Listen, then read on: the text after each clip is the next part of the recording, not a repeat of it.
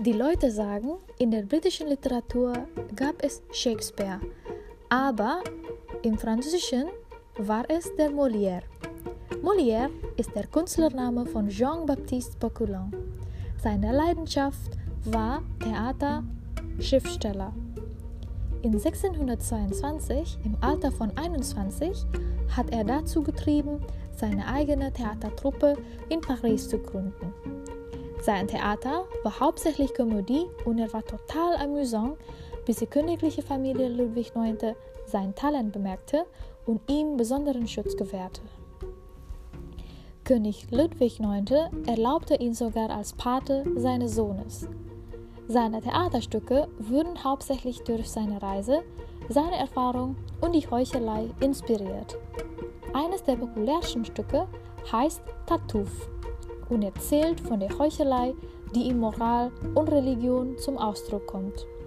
Bei seiner letzten Aufführung bestand er darauf, trotz der Tuberkulose in seinen Lungen auf der Bühne zu stehen. Er war dann nach der Bühne bewusstlos und starb einige Stunden im Alter von 51 Jahren. Sein Theater blieb allerdings bis heute in Paris.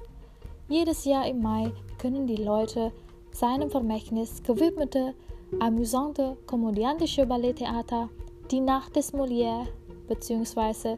La Nuit de Molière genießen. Die Franzosen sind sehr, sehr stolz auf Molière. Im Jahr 2007 wurde ein Film über seinem Leben ins Kino gebracht.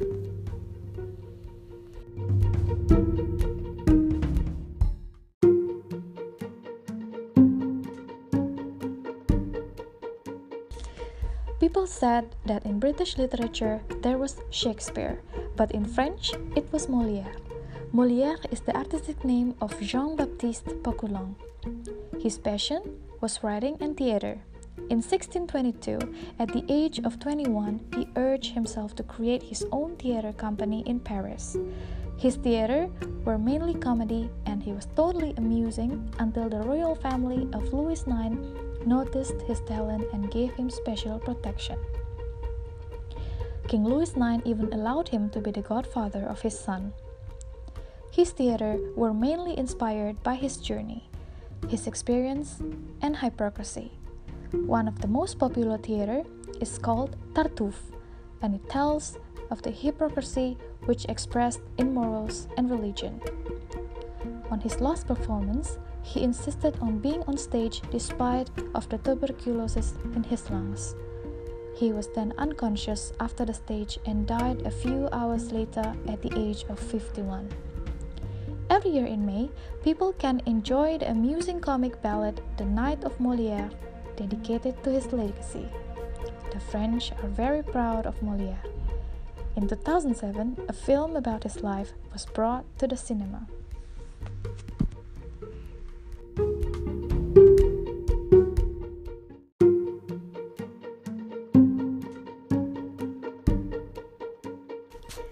Dari Inggris, terkenal dengan tokoh Shakespeare, tapi di Prancis ada seniman bernama Molière. Molière adalah nama panggung dari Jean-Baptiste Poquelin. Molière berkecimpung di dunia teater. Pada tahun 1622, di usianya yang ke-21, ia berhasil mendirikan perusahaan teaternya sendiri di Paris.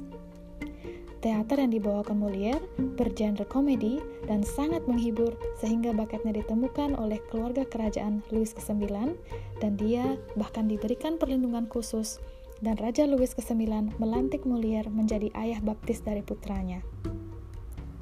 Teaternya terutama terinspirasi dari pengalaman dan perjalanan hidup dan kemunafikan dari orang-orang di lingkungannya.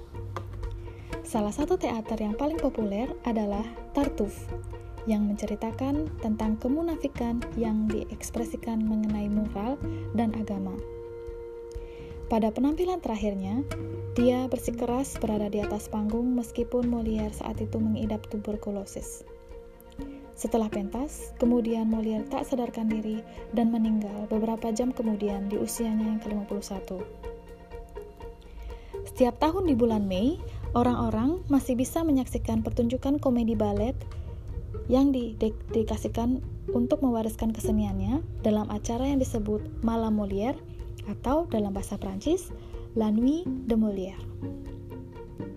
Molière merupakan kebanggaan dari Prancis dan di tahun 2007 perjalanan hidupnya diangkat ke layar lebar dan dikemas secara menarik. thank you